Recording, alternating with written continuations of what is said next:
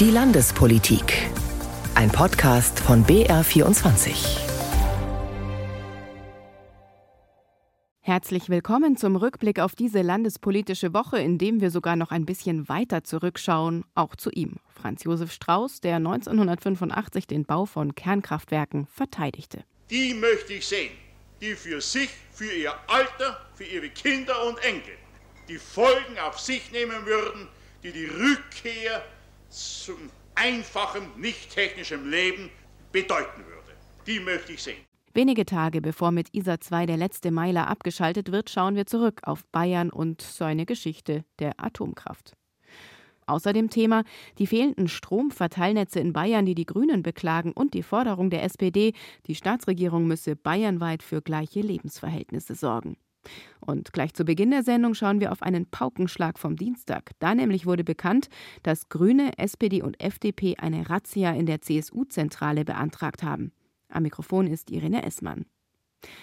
Eine Razzia in der Landesleitung der CSU, also wollen die drei Oppositionsparteien. Die haben Grüne, SPD und FDP im Rahmen des Untersuchungsausschusses zum Zukunftsmuseum in Nürnberg beantragt. Sie nämlich sind der Ansicht, die CSU wolle nicht alle wichtigen Unterlagen herausrücken, um wirklich aufzuklären, warum der Freistaat das Museum gerade auf einem speziellen Grundstück in Nürnberg errichtet hat und eine eher über dem Mietspiegel liegende Miete zahlt. Peter Queton nun mit den Einzelheiten und Hintergründen. Grüne, SPD und FDP vermuten in der CSU-Parteizentrale Unterlagen zu Spenden des Vermieters Gerd Schmelzer. Laut obersten Rechnungshof hatte dieser für das Zukunftsmuseum einen vermieterfreundlichen Vertrag bekommen und die Immobilie wohl tendenziell zu teuer vermietet. Besonders bekannt, Ministerpräsident Markus Söder soll sich selbst für den Deal stark gemacht haben. Die Opposition will nun der Frage nachgehen, ob Schmelzer im Gegenzug die CSU mit Parteispenden bedacht hat.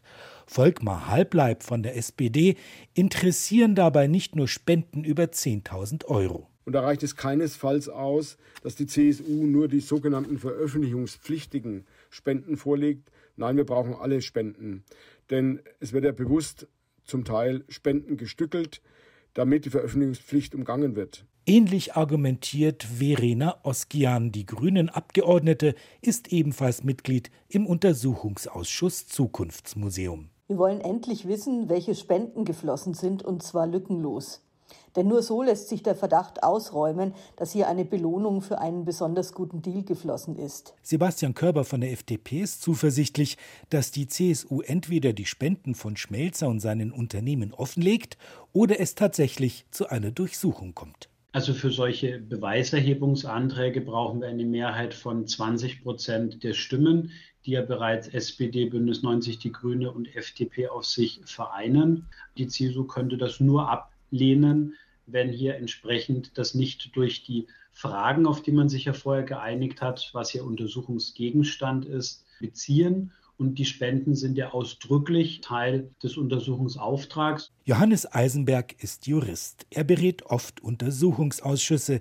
Er glaubt, dass die Aufklärungspflicht des Ausschusses Vorrang hat. Dass aber Untersuchungsausschüsse auch mal mit Hilfe des strafprozessual ähnlichen Zwangs Ermittlungsrechte durchsetzen, sieht der Gesetzgeber geradezu vor. Das ist nichts Ungewöhnliches. Die CSU sieht das ganz anders. Ihr Generalsekretär Martin Huber sieht keinen Anlass, seine Parteiräume durchsuchen zu lassen. Die CSU hält sich streng an Recht und Gesetz und handelt auch gemäß dem Parteiengesetz, nachdem veröffentlichungspflichtige Spenden veröffentlicht werden. Die veröffentlichungspflichtigen Spenden haben wir auch dem Untersuchungsausschuss zur Verfügung gestellt. Umgehend, wir kooperieren voll mit dem Untersuchungsausschuss. Kleinspenden dagegen sind nicht veröffentlichungspflichtig dürfen auch gar nicht veröffentlicht werden. Unterstützung bekommt Huber auch vom Ausschussvorsitzenden Josef Schmid, ebenfalls CSU. Der bezeichnet das Vorgehen der Opposition als völlig überzogen und verweist darauf, dass der Schatzmeister der CSU ja noch als Zeuge geladen ist. Deswegen könne der CSU auch keine Blockadehaltung vorgeworfen werden, so Schmid. Am 17. April trifft sich der Untersuchungsausschuss wieder. Sollte der Durchsuchungsantrag als unzulässig abgelehnt werden, wird sich das Plenum damit beschäftigen und anschließend möglicherweise der Verfassungsgerichtshof. Nächstes Wochenende, am 15. April, ist Schluss. Dann wird mit ISA 2 das letzte Atomkraftwerk in Bayern und Deutschland abgeschaltet. Das Atomkraftzeitalter ist damit Geschichte, eine Geschichte, die in Bayern 1960 in Karl am Main begann, mit einer Art Versuchsatomkraftwerk. Das erste große Atomkraftwerk Bayerns wurde 1966 im schwäbischen Gundremmingen bei Günzburg in Betrieb genommen. Es folgten Meiler in Grafenrheinfeld und in Ohu bei Landshut. Mira Bartelmann und Hans Hinterberger haben sich die Geschichte und Geschichten rund um die Kernkraft für Kontrovers die Story erzählen lassen. Nach dem Zweiten Weltkrieg war die Euphorie zunächst groß. Die Berliner Atomschau 1954 eine Sensation. Die magischen Hände hantieren hinter dickem Glas mit gefährlichen radioaktiven Flüssigkeiten. Ein Jahr später wird in Garching der erste Forschungsreaktor eingeweiht. Und während der bayerische SPD-Ministerpräsident Wilhelm Högner stolz einen Brennstab hochhält, unterstützt der Bundesatomminister Franz Josef Strauß, wo er kann. Es ist die ganz große Koalition. 1966 geht dann mit Gundremmingen bei Günzburg das erste große AKW Deutschlands ans Netz. Das bayerische Fernsehen sendet eine Dokumentation, wie sich die freiwillige Feuerwehr des Dorfes aufgestellt hat. Feuerwehrkommandant Schwarz hat Telefon und ist deshalb immer als Erster am Spritzenhaus. Bei jedem Übungsalarm tritt die mangelhafte Ausrüstung der Gundremminger Wehr zutage. Was tun Sie zum Beispiel, wenn es, wie schon einmal während der Bauarbeiten, in diesem Kraftwerk brennt, Herr Kommandant? Ja, wenn Kabelbrand ist oder Ölbrand, dann muss ich die Nachbarfeuerwehren anrufen, die wo mit Schaum oder mit Pulver zum Löschen ist. Unbedachte Zeiten, so scheint es. Doch hinter den Kulissen gibt es bereits Bedenken. 1977 kommt es in Gundremmingen zu einem Störfall in Block A. Der Druck steigt im Kern. Radioaktiver Dampf strömt ins Reaktorgebäude. Block A wird daraufhin stillgelegt. Doch die Linie der bayerischen Staatsregierung ist klar. Es bleibt beim Ausbau von Atomkraft. Franz Josef Strauß 1985 anlässlich der Einweihung von Block B und C in Gundremmingen. Die möchte ich sehen, die für sich, für ihr Alter, für ihre Kinder und Enkel die Folgen auf sich nehmen würden, die die Rückkehr zum einfachen, nicht technischen Leben bedeuten würde. Die möchte ich sehen. Michael Well von der bayerischen Musik- und Kabarettgruppe Biermöselblasen erinnert sich in Kontrovers die Story. Bayern war Agrarstaat eigentlich und war da so agrartechnisch geprägt, äh, landwirtschaftlich. Der Strauß hat natürlich damals auch schon gesagt, ja lieber, wir wollen industrialisiert werden, er wollte das auch technisch voranbringen, er wollte den Wechsel haben und die äh, Atomkraft hat da wahnsinnig gut reingepasst natürlich. In Wackersdorf, wo Zehntausende gegen eine geplante Wiederaufbereitungsanlage demonstrieren, tritt Well auf. Grüß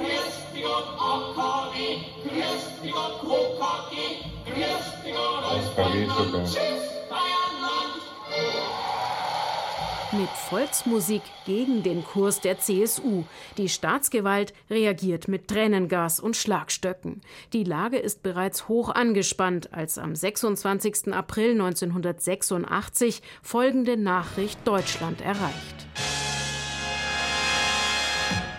In dem sowjetischen Kernkraftwerk Tschernobyl ist es offenbar zu dem gefürchteten GAU gekommen, dem größten anzunehmenden Unfall. Einige Monate später ziehen die Grünen zum ersten Mal in den Bayerischen Landtag ein. Christian Margall ist damals einer der Abgeordneten. In der Kontrovers-Story ordnet er den Wahlerfolg ein. Atom ist zweifelsohne etwas gewesen, wo die Leute gesagt haben, äh, die Grünen müssen jetzt da rein, weil so kann es nicht weitergehen.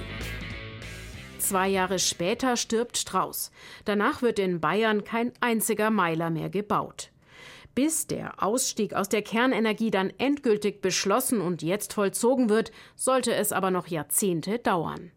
Die Geschichte der Atomkraft in Bayern. Noch mehr spannende Einblicke bekommen Sie in der ARD Mediathek. Dort finden Sie das Format Kontrovers die Story unter dem Titel Bayern und die Kernkraft. Und nun schlägt der Freistaat ein neues Kapitel auf bei der Energieversorgung. Erneuerbare Energien sollen es nun richten, für ausreichend Strom für Privathaushalte und die Industrie sorgen. Das Problem nur, es fehlen die Stromverteilnetze, um den vor allem aus der Sonne gewonnenen Strom dorthin zu bringen, wo er auch gebraucht wird. Das jedenfalls zeigt eine Studie, die die Landtagsgrünen in Auftrag gegeben und in dieser Woche vorgestellt haben. Arne Wilsdorf. Vergangenes Jahr in Gilching bei München. Ein komplett fertig installierter Solarpark im Wert von 11 Millionen Euro konnte wochenlang nicht ans Netz. Schuld an der Verzögerung? Zu viel Zettelwirtschaft und immer neue Richtlinien mit technischen Anschlussregeln, so Robert Singh von der Betreibergesellschaft. Naja, es ist dramatisch. In der Zeiten der Energie äh, Mangelware ist, man hat eine fertige Photovoltaikanlage, in der Bürger drinnen beteiligt sind, in der die Gemeinde beteiligt ist und man kommt nicht ans Netz, weil der Netzbetreiber gewisse regulatorische Anforderungen hat und auch intern Personalengpässe hat, um dann eben den Netzzugang einem nicht zu gewähren. Bürokratie und Fachkräftemangel sind nur zwei Hemmschuhe bei der Energiewende in Bayern. Damit diese gelingt, müsste an vorderster Stelle in bessere Stromverteilnetze investiert werden, meint der energiepolitische Sprecher der Landtagsgrünen Martin Stümpfig. Netzausbau wird der große Punkt sein. Netzausbau zum Beispiel vor Straßenausbau, das wird die Zukunft sein. Wir werden sowohl den Wärmebereich als auch den Mobilitätsbereich elektrifizieren. Von daher gesehen brauchen wir hier mehr, mehr Tempo in dem ganzen Bereich. Vor allem die Planungen für den Netzanschluss von großen Solaranlagen und Windrädern müssten beschleunigt werden. Dafür seien in den staatlichen Planungsbehörden endlich mehr Fachleute nötig, so stümpfig. Da brauchen wir mindestens 200 äh, zusätzliche Stellen in Bayern für die Genehmigungsbehörden. Das muss die Staatsregierung hier aufbauen. Und wir brauchen bei den Kommunen wirklich Energienutzungspläne, dass man weiß, wo werden die nächsten Jahre Photovoltaikanlagen, Windkraftanlagen entstehen. Während die Vorrangflächen und Bedarfsplanungen für den Ausbau der Windenergie gut vorankämen, fehle es bei den Kommunen noch weitgehend an konkreten Vorstellungen, wo etwa neue große Sonnenstromanlagen entstehen sollen, kritisiert auch Professor Oliver Brückel von der Technischen Hochschule Regensburg. Solche Energienutzungspläne sollte der Freistaat den Kommunen ruhig vorschreiben. Und also in meinen Augen äh, sollte in Zukunft für den Netzanschluss der erneuerbaren Energien der Netzbetreiber die volle Kostenverantwortung übernehmen. Der vollständige Netzanschluss durch den Netzbetreiber würde das heutige Grundproblem äh, dahingehend lösen, dass es also nicht mehr zu diesen Diskussionen, Auseinandersetzungen kommt und äh, zu diesen gegenseitigen Kostenabwälzungen. Denn immer wieder komme es vor, dass die Netzbetreiber und die Projektplaner unterschiedliche Einspeisepunkte mit unterschiedlich langen Kabelwegen anstreben, um damit eigene Kosten zu sparen, so Brückel bei der Vorstellung seiner Studie für die Landtagsgrünen. Mehr Verantwortung in einer Hand würde deshalb schon viele Solar- und Windprojekte beschleunigen. Eine ganz grundsätzliche Forderung unterfüttert mit einer Studie formulierte die Landtags-SPD in dieser Woche. Gleichwertige Lebensverhältnisse in Bayern. Es geht darum, ein Gefälle innerhalb Bayerns auszugleichen, mit Blick auf die Infrastruktur. Also zum Beispiel beim ÖPNV, der Energieversorgung und vielem mehr, was man unter Daseinsvorsorge verstehen kann. Peter Queton hat sich das Gutachten genauer angeschaut. Laut eines Gutachtens der gemeinnützigen Genossenschaft Klimakom und der Universität Bayreuth im Auftrag der Landtags-SPD muss die Daseinsvorsorge im ländlichen Raum deutlich gestärkt werden. Das sei notwendig, um die Schere zwischen Teilen des ländlichen Raumes und der Ballungsgebiete zu reduzieren. Für den Bayreuther Professor für Stadt- und Regionalentwicklung Manfred Mioska muss inzwischen genauer unterschieden werden. Wir haben ein sehr gemischtes Bild. Wir haben noch ein Zentrum-Peripherie-Problem, aber Stadt-Land-Problem in der Einfachheit eigentlich nicht mehr. Im Gutachten selber heißt es, die Bevölkerungsentwicklung in Bayern hat sich zwar insgesamt positiv, aber zwischen den verschiedenen Regionen im Freistaat, insbesondere zwischen ländlichen Räumen in den Randlagen Bayerns und den Großstädten Südbayerns, beinahe ungebrochen auseinanderentwickelt. Es gibt auch im ländlichen Raum Gegenden, die sich laut Mioska durchaus positiv entwickeln.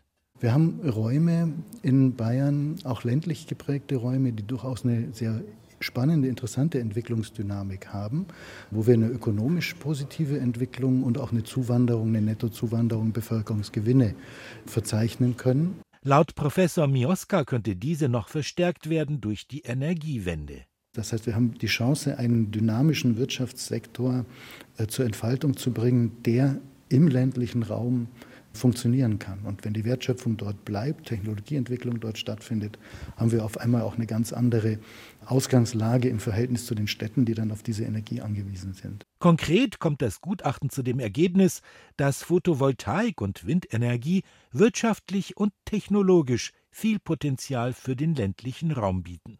Um die Akzeptanz der neuen Energien auf dem Land zu erhöhen, müssen die kommunalen Energieerzeuger eingebunden werden, am besten werden auch gleich die Bürger an den Investitionen und Gewinnen beteiligt. Eine größere Rolle könnten laut Mioska dann die regionalen Planungsverbände spielen. Diese wurden ja gerade vom Bund beauftragt, Flächen für Windenergie bereitzustellen. Sie wären auch ein Bindeglied zwischen den Kommunen und dem Freistaat, beispielsweise beim Ausbau der Infrastruktur, insbesondere des ÖPNV. Das Gutachten fasst die Handlungsempfehlungen für die Politik so zusammen. Die Regionalplanung muss wieder gestärkt und mit zusätzlichen Aufgaben betraut werden. Dazu gehören Vorhaben über Kommunalgrenzen hinweg, beispielsweise bei der Energie- und der Lebensmittelerzeugung. Die Bürger sollen in die Planung stärker eingebunden werden. Die Kommunen müssen sich wieder stärker innen entwickeln, alleine schon um den Verkehr und den Flächenverbrauch zu reduzieren. An Vorschlägen mangelt es also nicht, und das Gutachten fordert eine ehrliche und direkte Kommunikation seitens der Politik wo der Weg hingehen soll. Zur Daseinsvorsorge gehört auch eine auskömmliche medizinische Versorgung, und das scheint gerade eine Großbaustelle zu sein. Das gilt neben den Kliniken, die sich wegen Fachkräften und Finanzen sorgen, auch für die Verfügbarkeit von Medikamenten. Corona und der russische Angriffskrieg auf die Ukraine haben gezeigt, wie abhängig Deutschland und Bayern bei existenziellen Produkten von anderen Ländern sind. Ein Beispiel Medikamente. Das Ziel der Politik ist nun, Deutschland zu einem attraktiven Abnehmer zu machen, sprich höhere Preise für Medikamente zu bezahlen und Pharmafirmen dazu zu bringen, hierzulande zu produzieren. Entsprechende Unterstützung hat Bayerns Gesundheitsminister Klaus Holleczek der Pharmaindustrie beim Besuch einer Arzneifertigung in Pfaffenhofen an der Ilm zugesagt. In hohem Tempo rattern in der Werkshalle des japanischen Pharmakonzerns Daiichi Sankyo im oberbayerischen Pfaffenhofen Tablettenpackungen über die Laufbänder. Rund zwei Milliarden Tabletten im Jahr werden hier gefertigt und verpackt, erklärt der Produktionsleiter Patrick Igel. Also wir stellen für die gesamte Welt her. Der erste Auftrag für uns ist erstmal Europa zu versorgen. Und dann stellen wir auch noch im Auftrag unserer Mutter in Tokio Tabletten zum Beispiel für Taiwan, Korea oder China her. Insgesamt sind es 50 Länder, in die wir exportieren. Also wir sind hier ein globaler Standort. Die Grundstoffe, aus denen in der Fabrik nördlich von München Tabletten hergestellt werden, kommen von woanders.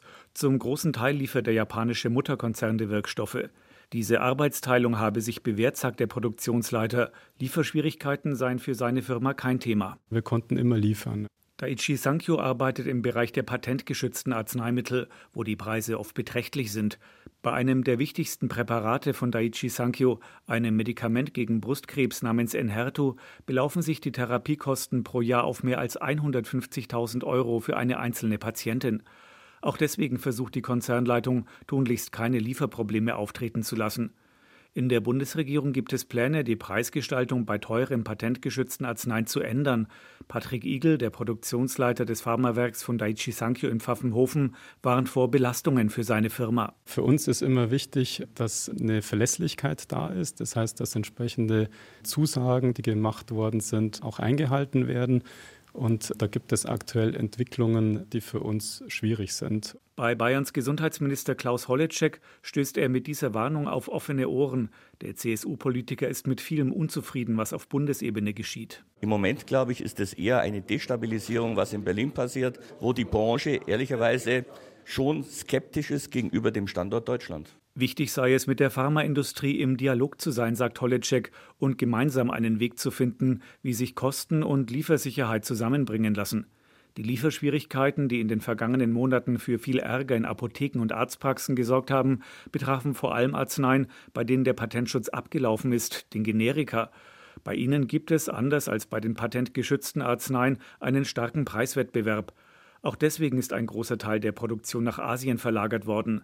Dass sich das in großem Stil rückgängig machen lässt, glaubt Bayerns Gesundheitsminister nicht. Das wird extrem schwierig, Produktion zurückzuholen. Er wolle aber eine weitere Abwanderung von Pharmafirmen verhindern, sagt Holecek, auch wenn das gewisse Kosten für die Beitrags- und Steuerzahler mit sich bringt. Deswegen ist es schon mal wichtig, dass die, die da sind, und gerade in Bayern sind viele da, am Standort bleiben, richtige Rahmenbedingungen haben.